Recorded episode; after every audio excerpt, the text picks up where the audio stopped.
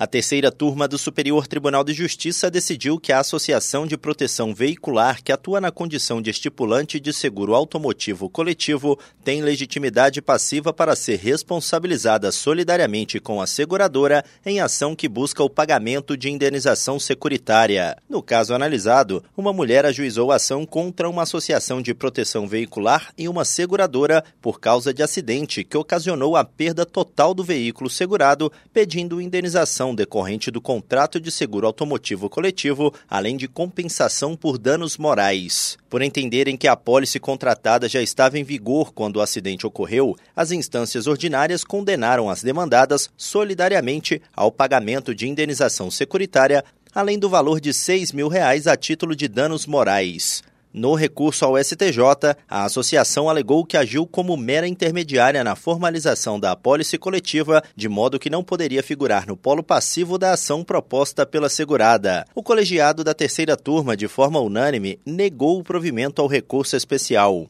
O relator, ministro Ricardo Vilas Boas Cueva, explicou que, excepcionalmente, o estipulante pode ser responsabilizado pelo pagamento do seguro em solidariedade com a seguradora. Ele observou que, no caso analisado, ficou demonstrado que a entidade estipulante não cumpriu adequadamente suas obrigações, pois era responsável por intermediar a contratação da apólice entre associados, mas não esclareceu sobre o correto momento em que entraria em vigência o seguro da autora da ação. Do Superior Tribunal de Justiça, Tiago Gomide.